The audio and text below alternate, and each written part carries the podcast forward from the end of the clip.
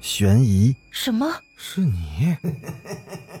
灵异，那个人他居然是飘过来的，他根本就没有腿。奇闻，三天后，警方找到了这辆三七五路公交车。惊悚，别过来！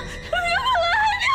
别过来！欢迎收听《九黎怪谈》。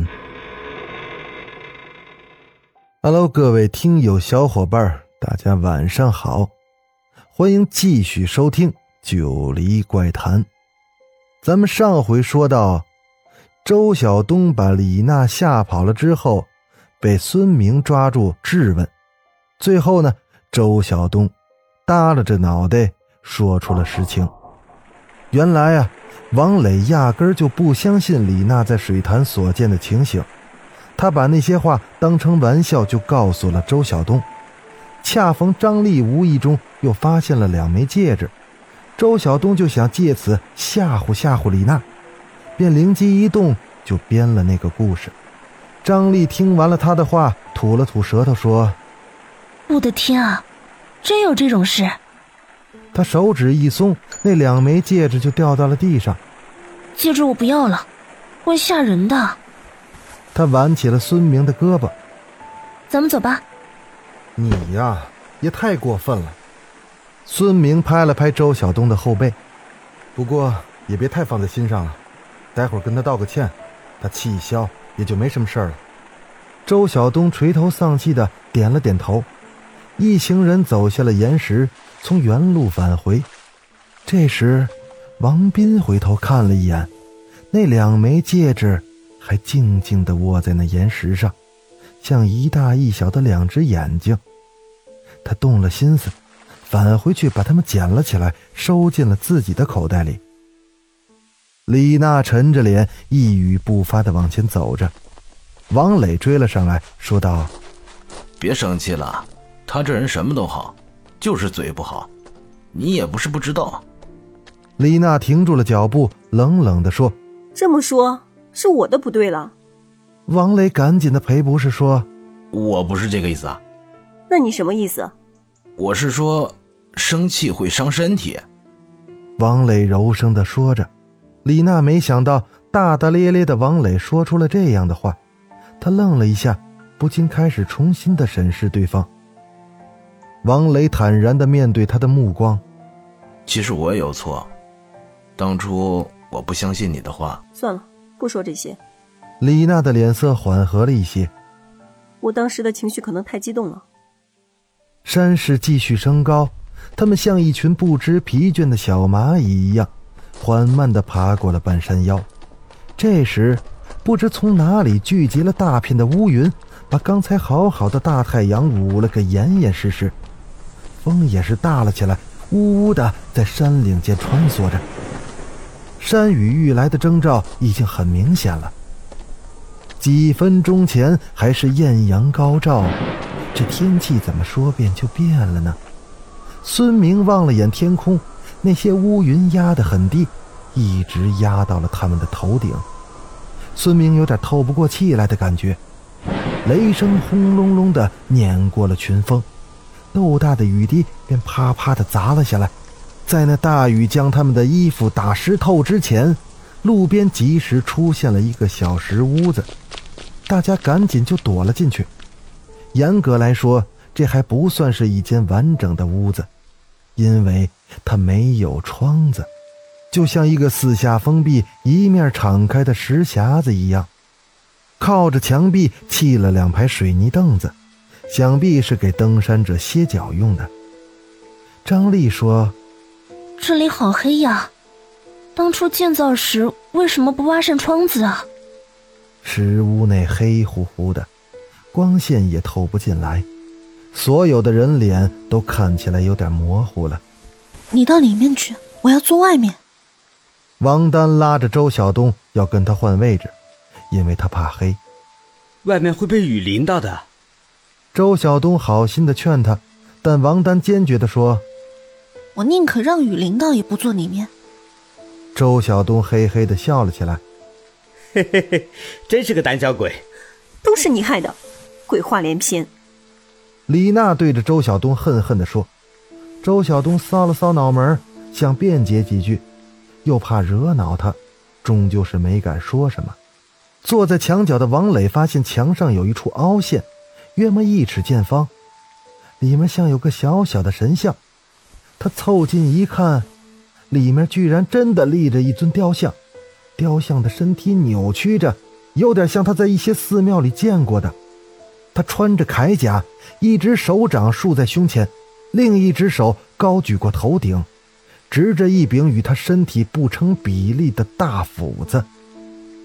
周围的人的注意力都被吸引过来。王斌端详了雕像好一会儿，说。可能是这里的山神吧。山神，看起来怪怪的，倒有点像山魈。张丽皱了皱眉头：“你见过山魈？没见过。不过，这个雕像看了让人心里怪别扭的。你看，他的笑。”那尊神像虽说高举斧子的姿态狰狞，可脸上……却挂着笑容，他那细长的眼睛似闭非闭的，似乎在偷偷的窥视着他们。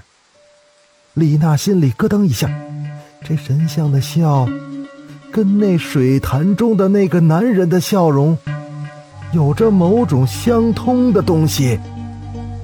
邪恶、恐惧感数不清的毛毛虫，在李娜的身上爬开了，甚至。钻进了她的骨髓里。山神爷呀，保佑这场雨快点停吧！周晓东弯下腰，在神像前拜了几拜。你有毛病啊！拜什么拜？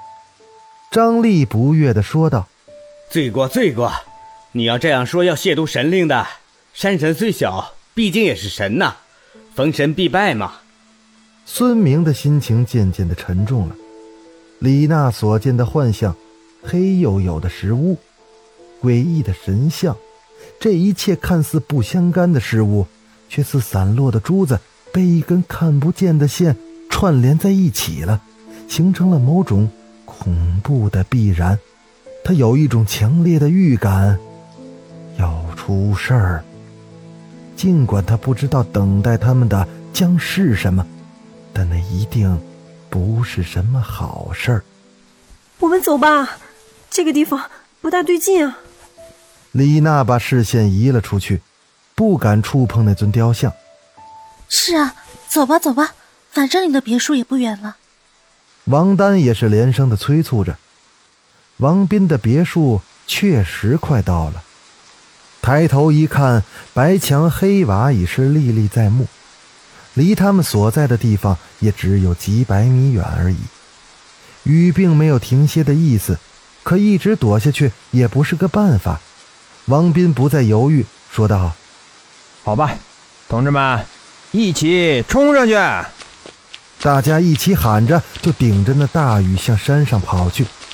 这可能是他们有生以来跑过的最艰难的四百米了。等到达别墅时，一帮人都是像从水里捞出来似的，三个女孩湿漉漉的头发都披在脸庞上，活脱脱的午夜凶铃贞子的形象。哎呀，衣服全湿了，好难受啊！王丹苦笑着脸说：“吃得苦中苦，方为人上人。”王斌赶紧掏出了大门的钥匙。哎，有热水吗？我现在最大的愿望就是洗个澡，换身干衣服。有浴室在二楼。趁女孩子们去洗澡的时候，几个男人也脱下了湿透的衣服。他们没带更换的外衣，幸好王斌的别墅里存着几件，便被他们瓜分了。王磊一屁股坐在了沙发里，伸了个懒腰，说：“好舒服呀。”回家真好。他环顾了空荡荡的客厅，这一层有七八十平方吧，差不多。三层就两百多平了，好家伙，一年才来几趟，够奢侈的呀。王斌微微的一笑，低头看了下手表，时间接近晚上六点了。你们饿不饿？肚皮都贴到脊梁骨去了，再不吃东西我就死定了。周晓东捂着肚子，露出了痛苦的表情，说：“神呐，救救我吧！”王磊的目光转向了孙明，老大，催催你老婆，叫她快点下厨吧。张丽的烹饪技术那是大家公认的。话音刚落，张丽就从楼梯上笑吟吟的走了下来。什么事啊？这么紧急？她换了一件淡紫色的真丝连衣裙，黑亮的长发盘了起来，用一个发夹夹住，整个人是神采焕发。民以食为天，还有什么比天更大的事儿？爬了半天的山，张丽其实也饿坏了，便跟着王斌去了厨房。王斌把厨具都摆在灶台上，又拧开了小煤气罐。张丽取出了带上来的食品，就忙碌开了。我可以帮什么忙吗？王斌站在他身后，有点不知所措。张丽身上散发出清新的沐浴液的味道，直窜他的鼻孔。不用了，我一个人能行。张丽手里切着菜，头也不回地说。王斌盯着她纤细的腰肢，心里蓦地跳出了一个。淫猥的念头，他想象着自己从身后紧紧的抱住张丽，两只手绕到前面，抓住那浑圆的部分，使劲的揉着捏着，他的裤裆都硬了起来。